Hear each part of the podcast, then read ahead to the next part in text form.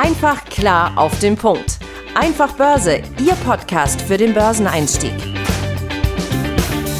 Die im Podcast besprochenen Aktien und Fonds stellen keine spezifischen Kauf- oder Anlageempfehlungen dar. Die Moderatoren oder der Verlag haften nicht für etwaige Verluste, die aufgrund der Umsetzung der Gedanken oder Ideen entstehen. Und damit herzlich willkommen hier zum Einfach Börse Podcast. Mein Name ist Benjamin Heimlich und er lächelt mich wieder an in unserem digitalen Studio, mein Kollege Tim Temp. Hi Tim. Ja, da muss ich tatsächlich gleich noch mehr lächeln bei dieser schmeichelhaften Anmoderation. Ja, ja, grüß dich Ben, hallo ihr da draußen, schön, dass ihr wieder eingeschaltet habt. Diese Woche soll es um ein Thema gehen, das wir in gewisser Weise schon in anderen Facetten hier im Podcast immer wieder öfter angerissen haben, nämlich das Thema Vorbereitung. Also wir hatten ja auch schon das Thema Demokonten und so weiter hier immer wieder angesprochen. Es gibt aber tatsächlich noch eine ähm, Herangehensweise, die sich praktisch ganz intensiv mit dem Thema Vorbereitung beschäftigt und zwar nennt sich das Backtesting. Also wir wollen jetzt hier gleich tiefer drauf eingehen, wie das funktioniert und so weiter.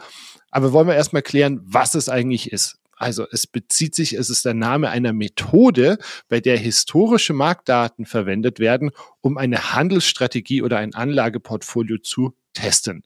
Und im Wesentlichen simulieren wir damit halt eine bestimmte Strategie und wie sie in der Vergangenheit funktioniert hätte. Deswegen Backtesting um daraus dann eben Erkenntnisse für die Zukunft abzuleiten. Ganz netter Fun Fact, den ich auch noch gefunden habe in der Vorbereitung. Also Backtesting ist nichts, was es exklusiv für Aktien nur gibt. Das ist zum Beispiel auch in der, äh, bei Klimamodellen wird das häufig verwendet. Und die Idee dahinter ist aber genau die gleiche wie bei Aktien auch. Also es wird getestet, ob eine neue Methode mit historischen Daten dann auch das historisch eingetretene Wetter reproduziert hätte. Und damit will man dann praktisch testen, ob diese Methode funktioniert oder eben nicht. Ganz genau. Und wenn ihr euch das Thema mal näher anschauen wollt, dann stellt sich jetzt ja als erstes erstmal die Frage, ja, was brauchen wir denn überhaupt für das Backtesting? Weil das kann man jetzt nicht einfach nur mit einem Zettel und einem Stift leider Gottes machen. Also kann man schon, aber das würden wir euch eher nicht empfehlen. Wird so ein bisschen ähm, dünn. genau. Ja, und ähm, ja, was brauchen wir jetzt an, an allerersten? Na, natürlich brauchen wir erstmal einen konkreten Plan. Ja, das ist ja, glaube ich, in fast allen Lebenslagen im Leben äh, vorteilhaft, wenn man sich vorher ein paar Gedanken macht um die Rahmenbedingungen und wo man überhaupt hin will, also was genau das Ziel ist. So. Ziel beim Backtesting ist es natürlich, ja, eine, eine Strategie zu testen. Na, dafür ist es jetzt aber erstmal notwendig, eine Strategie, also eine Anlagestrategie erstmal überhaupt zu definieren, also sich da erstmal Gedanken drum zu machen, was für Bausteine und ähm, ja, Anlageentscheidungen sollen da überhaupt mit einfließen in diese Strategie und wie möchte ich die gestalten. Da haben wir ja schon unzählige Folgen äh, gemacht hier im Podcast, ja, ähm, wie man sich dann äh, dem Thema nähern kann. Ich hoffe, ihr habt da schon ausreichend Inspiration, damit ihr diesen Baustein sozusagen jetzt mal abgehakt haben könnt. Vielleicht habt ihr es schon oder zumindest jetzt relativ einfach ähm, dann durch Hören anderer Folgen hier von uns ähm, ja dort zum Ziel kommen könnt. Das heißt ja aber auch natürlich auch nochmal Stichwort Strategie, ja, auch, dass da konkrete ein- und Ausstiegspunkte, also warum kaufe ich jetzt dort und warum verkaufe ich jetzt dort zum Beispiel, definiert und festgelegt werden. Ja, weil das ist natürlich wichtig, gerade beim Backtesting, auch fürs Handwerk, um das am Ende auch technisch umsetzen zu können, um auch eine harte Zahl am Ende zu haben. Also habe ich unterm Strich Geld verdient oder verloren, muss ich natürlich auch sowas wie Ein- und Ausstiege definieren. Ja, auch Thema Positionsgröße, ähm, Stop-Loss, all diese Dinge gehören da auch mit rein, ja, weil das ist wirklich dann wie eine Generalprobe sozusagen, solltet ihr das angehen, ja, um auch möglichst ein ja, qualitativ hochwertiges Ergebnis zu erhalten. Wie hochwertig das am Ende ist, da kommen wir dann im, äh, im, im Laufe dieser Folge noch weiter zu, welche Vor- und Nachteile natürlich hat. Jetzt wollen wir uns erstmal konzentrieren, was brauchen wir erstmal überhaupt, um das Ganze mal überhaupt durchzuführen ganz wichtig, weil es ja um historische, also Backtesting sagt ja quasi rück, zurückblickend. Ja, äh, diese Perspektive nehmen wir ja ein. Also wir sind heute äh, an diesem Zeitpunkt und schauen jetzt in der Vergangenheit entweder von heute an, zählen wir rückwärts oder wir nehmen uns einen konkreten ähm, raus. Zum Beispiel sagen wir vom 1.1.21 bis 31.12.21, äh, so, um mal ein Jahr zu definieren als Beispiel. Diese Daten müssen wir uns jetzt irgendwo besorgen. Ähm, da kommen wir jetzt auch noch gleich, das ist jetzt der nächste Punkt. Das braucht ja natürlich auch eine Software in irgendeiner Form. In der Regel liefert diese Software diese Daten gleich mit, weil es halt eben spezielle Backtesting-Software sind oder auch viele von den besseren Handelsplattformen oder Chartprogrammen haben oft auch so eine Art Backtesting-Funktion mit gleich integriert. Und da da ja sowieso die Kursversorgung schon mit enthalten ist in der Regel, ähm, vielleicht jetzt nicht unbedingt kostenfrei, ähm, wenn ihr dort eine besonders gute Datenqualität Datenqualität habt, müsst da in der Regel auch was für bezahlen für die Datenpakete. Glücklicherweise ist es heutzutage, kostet es nur noch wenige Euros im Monat, ja, um da auch wirklich Top-Datenqualität zu haben. Das natürlich auch es klingt logisch und so einfach, aber das ist natürlich auch sehr, sehr wichtig, dass diese Daten halt auch entsprechend eine gewisse Qualität halt haben, ja, weil ansonsten bringt euch das Ergebnis am Ende gar nichts, ähm, wenn auch diese Daten nur von ja, mangelhafter oder, sage ich mal, minderer Qualität sind. Und ähm, ihr solltet im besten Fall auch bei der Auswahl der Daten beziehungsweise bei der Art des Testes, wenn ihr euch sozusagen äh, die Strategie des Testes, wenn ihr so wollt, auch nochmal überlegt, überlegt euch im besten Fall auch ein ähnliches Marktumfeld beziehungsweise zu was dieser Strategie gut äh, passen könnte. Weil ähm, ihr könnt ja die Strategie jetzt auf eine Einzelaktie zum Beispiel fahren oder auf einen Index ja, oder auf Rohstoffwerte oder auf einen ETF was auch immer, ja. Aber ihr solltet ja möglichst einen vergleichbaren Zeitraum oder ein vergleichbares Makroumfeld auswählen. Also Beispiel, was macht zum Beispiel jetzt nicht so viel Sinn? Ja, wenn ihr jetzt eine Strategie für Technologieaktien äh, euch entwickelt habt und die testen wollt, dann macht es jetzt wenig Sinn, irgendeinen Zeitraum aus den 80ern oder sowas zu nehmen, ja, und mit irgendeinem Index oder sowas das gleich zu machen. Ich meine, das klingt jetzt vielleicht absurd, aber soll es einfach nochmal ähm, damit auch ganz klar machen, ja, dass jetzt zum Beispiel so eine Strategie äh, jetzt nicht passend ist. Wiederum macht es durchaus Sinn, wenn ihr jetzt langfristig investieren wollt und auf große Zeiträume gehen wollt. Na, natürlich nehmt ihr da eine Zeitreihe aus den 80ern und 90ern und 70ern und was auch immer, ja. Also da einfach logischen Menschenverstand einsetzen, ja, um das auch möglichst am Ende, ja, rund sauber ähm, zu machen. Da könnt ihr das entsprechend auch mit eurem Wissen ähm, einfach abgleichen. Ja, sauber ist ein gutes Stichwort. Nachdem du uns hier jetzt sauberes Fundament gebaut hast, schauen wir uns mal an, warum wollen wir denn überhaupt Backtesting machen? Welche Vorteile hat es? Also zum einen ist es natürlich, es gibt uns die Möglichkeit, eine Strategie auch mehrmals auszuprobieren, bevor ihr sie tatsächlich anwendet. Und es ist also eine Probe oder eine Übungssitzung, in der wir dann auch den Ansatz abhängig von den jeweiligen Ergebnissen unter Umständen auch noch mal ein Stück verfeinern können, Anpassungen vornehmen können, wenn wir sehen, oh, wir haben uns hier theoretisch ganz was Wundervolles erdacht, aber eben der Test ergibt, funktioniert vielleicht doch nicht ganz so, wie wir uns das äh, vorgestellt haben. Der zweite Vorteil von so Backtesting ist natürlich, dass wir anders als jetzt in realen Investmentsituationen verlieren wir weder Geld noch werden wir von Emotionen geleitet. Also wir können unsere Strategie sehr objektiv überprüfen und bewerten. Im normalen Investitionsalltag, na, da sieht man mal, rauscht irgendwo eine Aktie ab, dann werde ich vielleicht panisch verkauft die, obwohl es eigentlich gar nicht in meiner Strategie ist. Das verhindert das hier so ein bisschen und indem man eben auch diese Strategie unter verschiedenen Marktbedingungen testen kann. Tim hat es ja gerade angesprochen, man kann dann mal gucken, wie hätte mein langfristiger Ansatz in den 70ern funktioniert und in den 80ern kann man eben auch Einblicke in die Leistungsfähigkeit sowohl in günstigen wie eben auch in ungünstigen Situationen gewinnen. Und das hilft eben auch nochmal die Stärken und die Schwächen dieser eigenen Strategie, die man sich da so überlegt hat, zu verstehen und herauszufinden, ob eben unter den verschiedenen äußeren Umständen sie gut funktioniert oder sogar vielleicht sogar scheitert. Ja, und das ist jetzt mein Stichwort Scheitern bzw. Nachteile oder Fallstricke, besser gesagt, bei dem Thema Backtesting. Denn da gibt es leider einige und die können wir auch leider Gottes, den Zahn muss ich jetzt, jetzt an dieser Stelle schon mal gleich ziehen, nicht alle ausmerzen, weil bei den meisten Dingen an der Börse kann man ja nochmal andere Methoden, andere Werkzeuge dazu nehmen oder durch entsprechende ähm, Wissen quasi ja Nachteile ausmerzen. Aber den größten Nachteil, und den können wir leider nicht ausmerzen, und das ist das gleiche wie beim Thema Indikatoren oder grundsätzlich alles, was wir ähm, ja retroperspektivisch uns betrachten wollen. Also wir schauen heute auf einen Zeitpunkt, der in der Vergangenheit lag, testen etwas, was wir dann aber wiederum in der Zukunft anwenden wollen.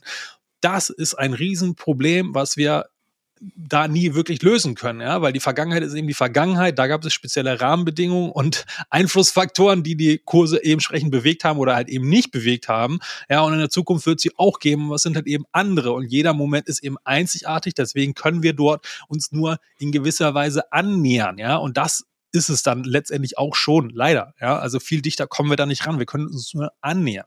Ja, und da ist entsprechend auch ähm, ja, letztendlich der Hund begraben bei diesem Thema Backtesting. Ähm, auch ein Thema, was das Ganze nochmal stark verdeutlicht.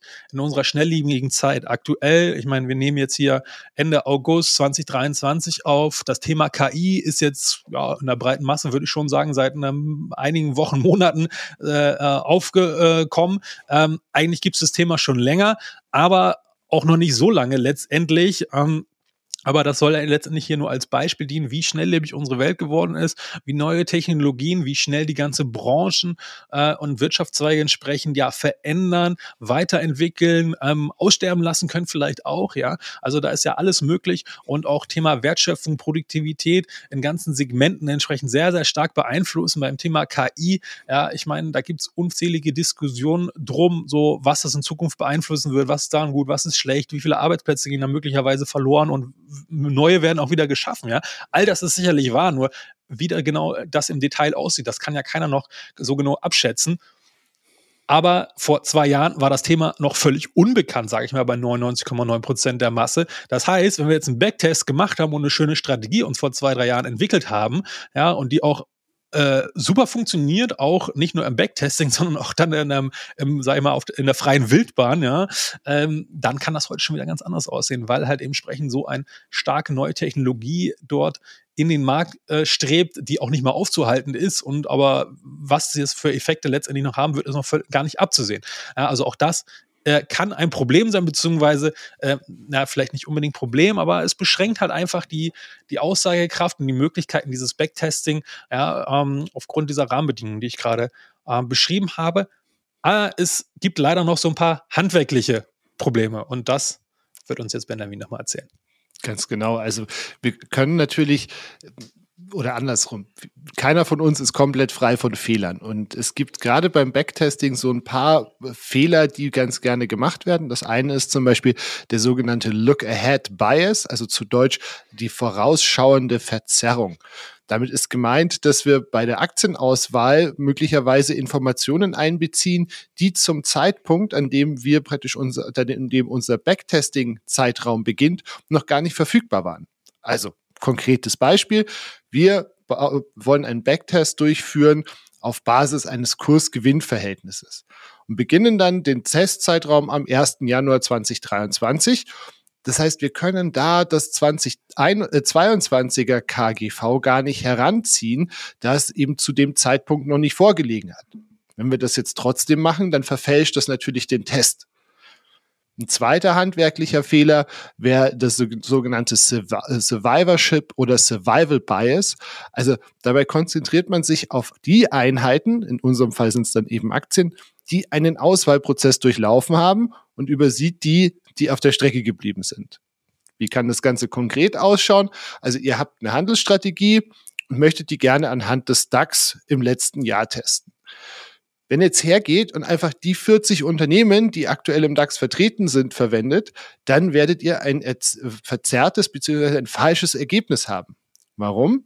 Wenn wir 2022 uns anschauen, da waren die Hannover Rück und die Porsche AG noch nicht im DAX, dafür aber Siemens Energy und Puma, die heute nicht mehr drin sind. Also da muss man einfach handwerklich aufpassen, dass einem solche Dinge nicht unterlaufen, weil, wie gesagt, also das sind ja komplett unterschiedliche Branchen, ne? Hannover Rück Versicherung und Porsche Autobauer. Und dafür waren davor ein äh, Energiekonzern und, und ein Sportartikelhersteller drin. Interessant ist an dem Punkt auch, äh, vielleicht, wenn das so jemand mit einschränkt, dieses Survivor Base ähm, ist ja auch interessant, wenn man einen ETF oder einen Index hat, weil da will man das ja genau haben, ja, weil die, die entsprechend dann einen die Arbeit abnehmen und dafür ja diese Survivor Base dafür sorgt, dass immer nur die Besten in diesem Index sind, ja. Also da ist es ein ganz klarer Vorteil. Also das wollte ich hier nochmal mit einstreuen, um das hier auch nochmal differenziert und euch hier nochmal einen ähm, ja, schönen Gedankenstoß hoffentlich mitgeben zu können. Genau. Der dritte Nachteil, nenne ich mal bei Backtesting, und das bezieht sich aber eher auf die Ergebnisse von Dritten, also beispielsweise Fondsgesellschaften, ist das sogenannte Data Snooping. Also, dass aufgrund der schieren Masse an Daten, die uns heute zur Verfügung steht, sich ja quasi alles beweisen lässt. Ne? Wir wollen jetzt an der Stelle überhaupt niemanden böswillige Täuschung oder sowas unterstellen, aber wir möchten euch schon zu einer ich nenne es mal einer gesunden Skepsis raten.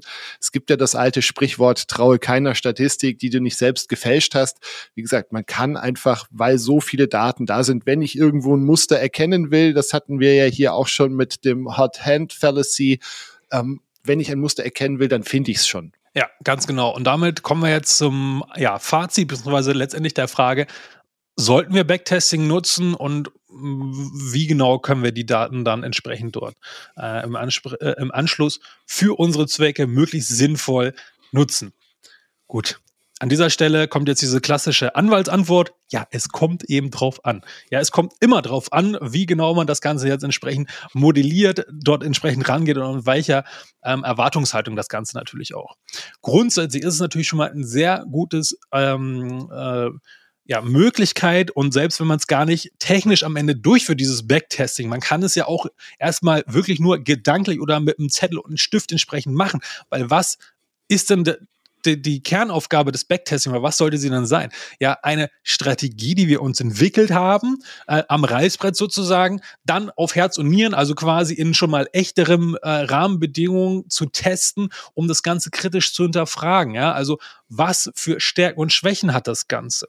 Ja, dafür ist es ja ein mögliches sinnvolles Tool, um sozusagen erstmal äh, vom ganz groben äh, in ein erstes Konstrukt zu kommen um erstmal die Strategie ja äh, vom, vom Groben ins Feine erstmal ähm, ein Stück weit zu begleiten. Dafür ist es sicherlich, kann das sehr sinnvoll sein.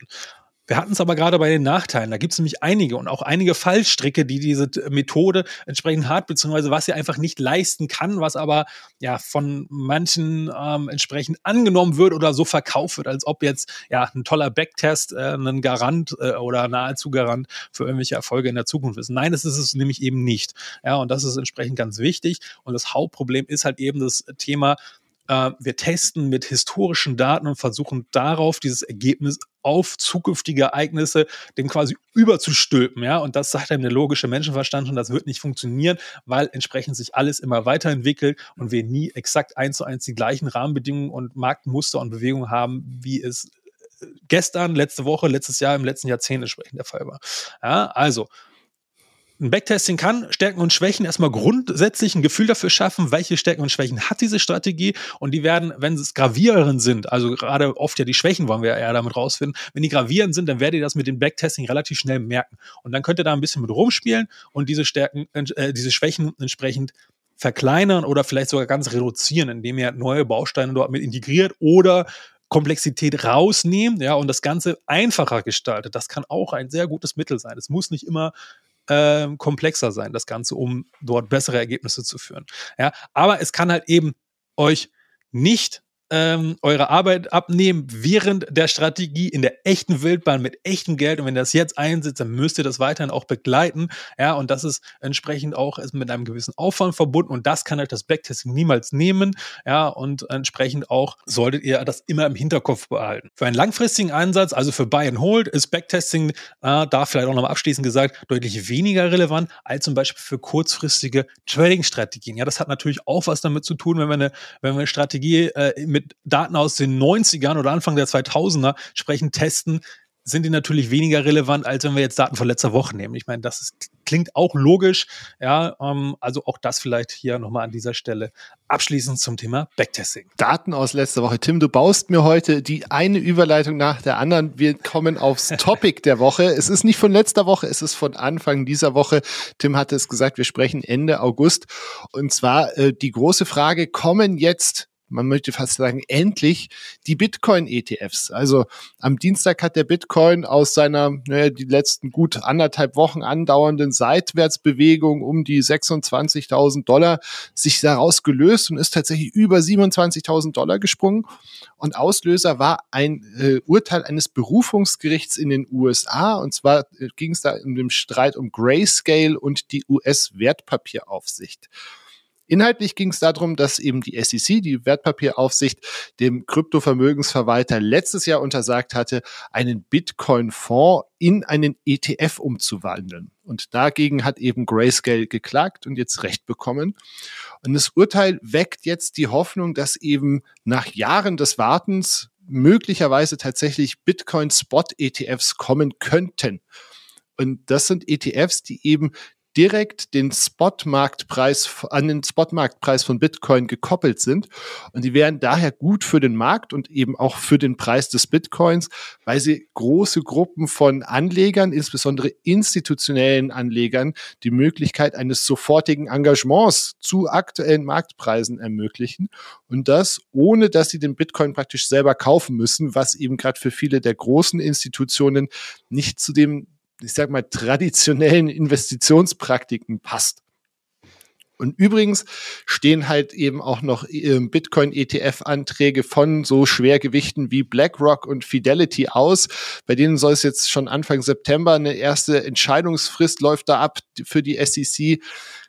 Es gilt zwar als wahrscheinlich, dass die erstmal noch die äh, Entscheidung vertagen, aber grundsätzlich ist eben mit diesem, äh, mit diesem Gerichtsurteil die Branche dem Bitcoin-ETFs nun wirklich einen Schritt näher gekommen. Und das könnte tatsächlich den, die Kryptomärkte auf Dauer wirklich weiter beflügeln. Und wir bleiben da auf jeden Fall für euch dran. Wir hatten äh, das irgendwie ein ganz spannendes Thema gefunden. Wir haben das Thema Bitcoin und Krypto ja auch hier im Podcast schon die ein, das ein oder andere Mal dabei gehabt. Da war ja unser Kollege Nikolas Kessler unter anderem da. Also wenn euch das interessiert, hört da auch gerne noch mal rein. Ansonsten würde ich sagen, haben wir es für die Woche, oder? Ich denke auch. Ich finde aber das Thema mit dem Bitcoin wirklich super spannend, weil wenn das wirklich dazu kommt, dann kommt ihm das ja quasi wie ein Ritterschlag gleich und hebt das dann so ein bisschen aus dieser, ja, sag ich mal, äh, Untergrundszene äh, oder wie auch immer man das jetzt bezeichnen möchte, wo es ja aktuell noch ist, ja, ähm, in eine deutlich ja, sag ich mal, saubere, ähm, strukturellere und ja auch regulatorische Ebene, was wiederum dann den Markt für, für die richtig dicken Fische dann öffnet. Und das kann natürlich ein richtiger Kurskatalysator da entsprechend sein. Aber das ist alles noch Zukunftsmusik. Wir warten mal ab. Spannende Entwicklung auf jeden Fall. Und ähm, ja, Benjamin, ich sag wieder vielen Dank für deine Zeit und deine Zuarbeit. Hoffe, ihr konntet da draußen wieder ein bisschen was mitnehmen für eure Investments an der Börse. Und dann sage ich hoffentlich bis in der kommenden Woche, wenn ihr wieder einschaltet, wenn ihr mögt.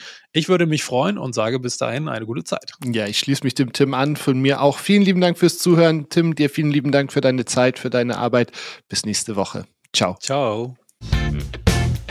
Einfach klar auf den Punkt. Einfach Börse, Ihr Podcast für den Börseneinstieg.